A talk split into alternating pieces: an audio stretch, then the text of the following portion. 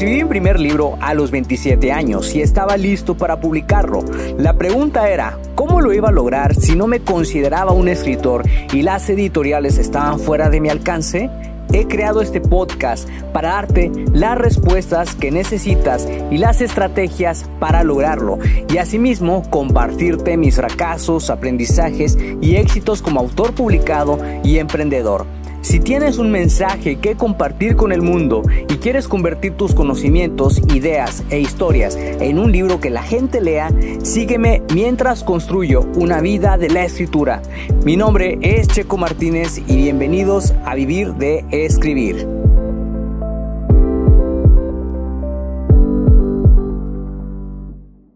Hola, hola, ¿cómo estás, escritor creativo? Espero que te encuentres de maravilla. Quiero darte la bienvenida al episodio número 240 del podcast Vivir de Escribir, en donde vas a descubrir cómo fomentar una relación positiva a largo plazo con tus lectores. Este es un episodio patrocinado por mis cursos Escribir con Fluidez y Lanza tu libro con éxito y me emociona mucho porque este es como una continuación de todo lo que vimos en el episodio 240 en donde te conté cómo construir un equipo de superlectores.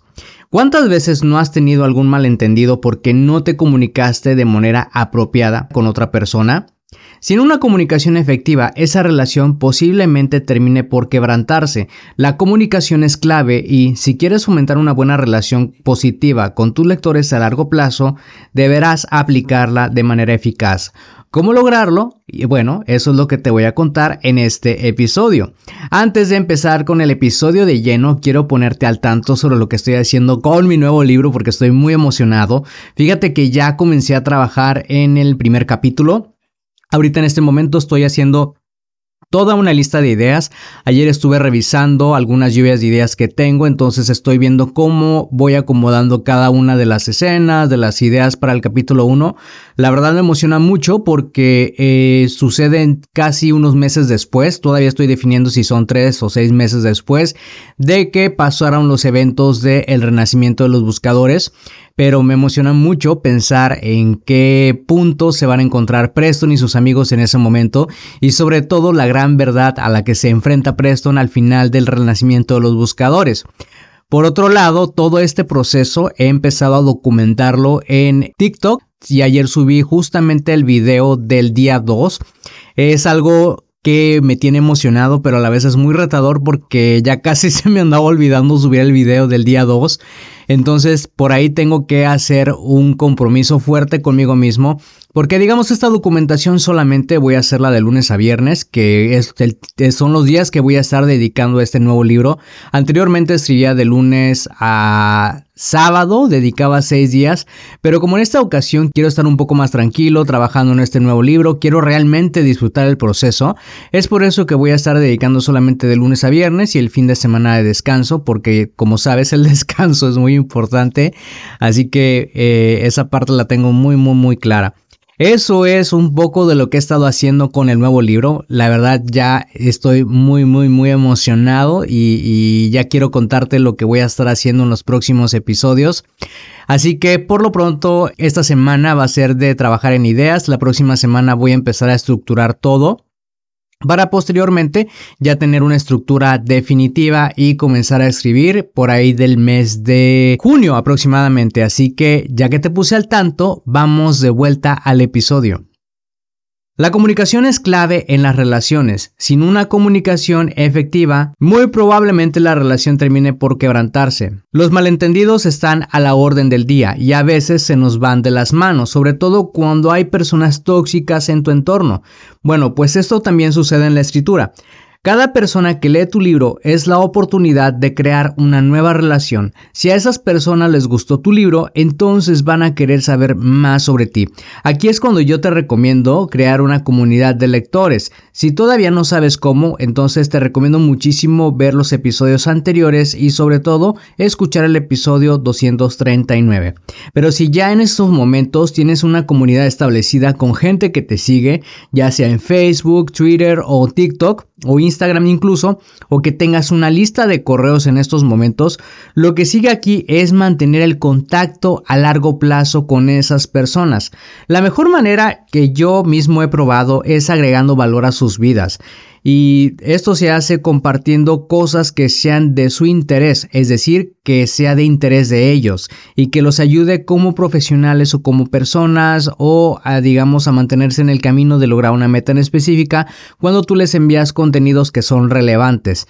Si tienes una lista de correos y las personas se han dado de alta para estar en contacto contigo, envíale uno o dos correos por semana, de manera que puedas estar en contacto más frecuente y que sepan que todavía te importan. Es muy importante para ellos también que se empiecen a mentalizar de que vas a estar escribiéndoles una vez o dos veces por semana para que no den de baja su suscripción. En mayo de 2021 yo me lancé a escribir un artículo diario para compartir mis aprendizajes y logros como escritor. Esta forma de trabajo también me ha dado ideas para crear episodios de este podcast donde puedo improvisar más y ampliar la conversación sobre el tema que estoy abordando, porque normalmente a veces tengo un script que voy siguiendo, pero también a veces me gusta ir improvisando porque también lo he hecho en los talleres y es algo fantástico. Si tu comunidad de lectores está en un grupo de Facebook, Crea una agenda de contenidos, ¿ok? Que te permita saber cuándo publicar y qué tipo de contenidos vas a postear. Algunos de los ejemplos de contenidos que puedes crear son transmisiones en vivo para responder a preguntas que las personas te hagan. Yo esto lo hago cada mes en el grupo de Facebook. Hago una sesión de 30 minutos para estar con las personas, responder algunas de las preguntas. Eh, posteriormente voy a ir alargando esta sesión eh, conforme vaya pasando el tiempo pero como es algo muy nuevo, lo estoy haciendo y pues he recibido muy buena respuesta.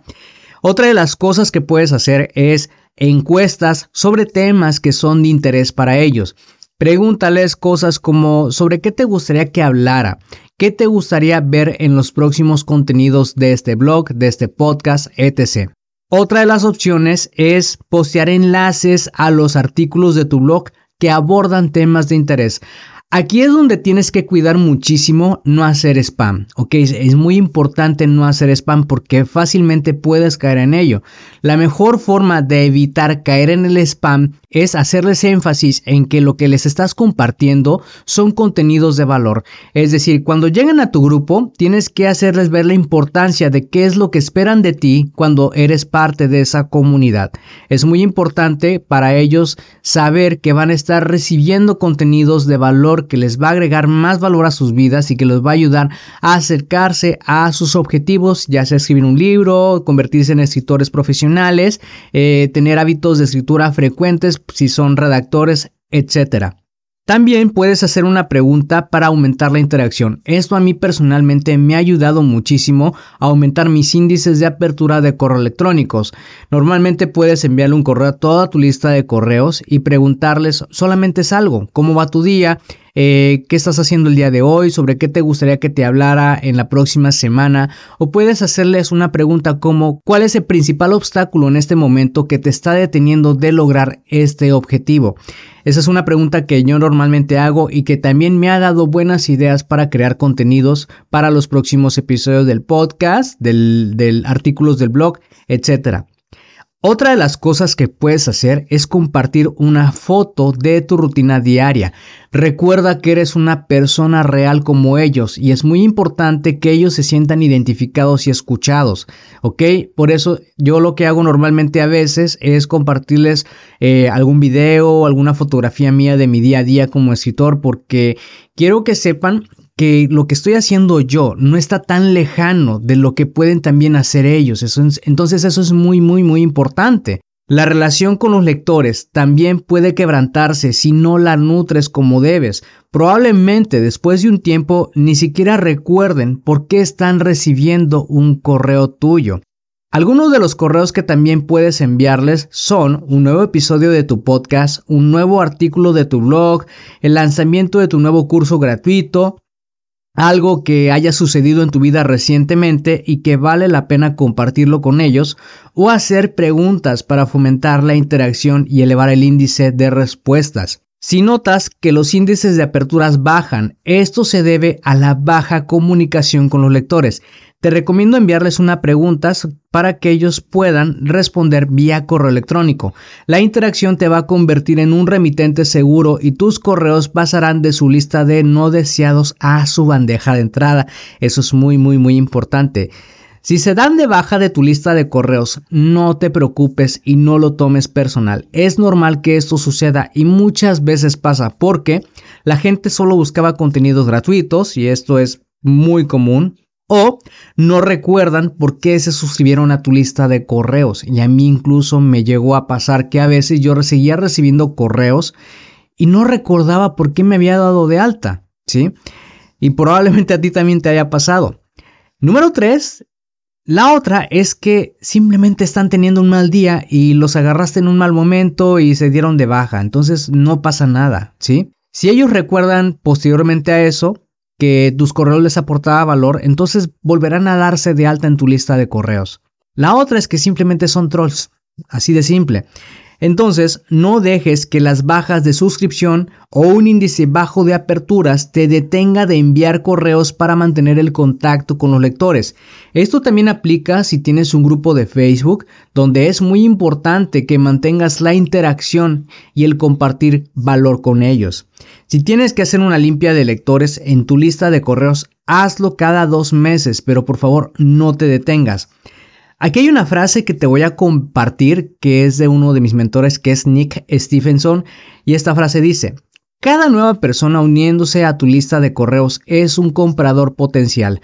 De ahí es donde vienen las ventas de tus libros existentes.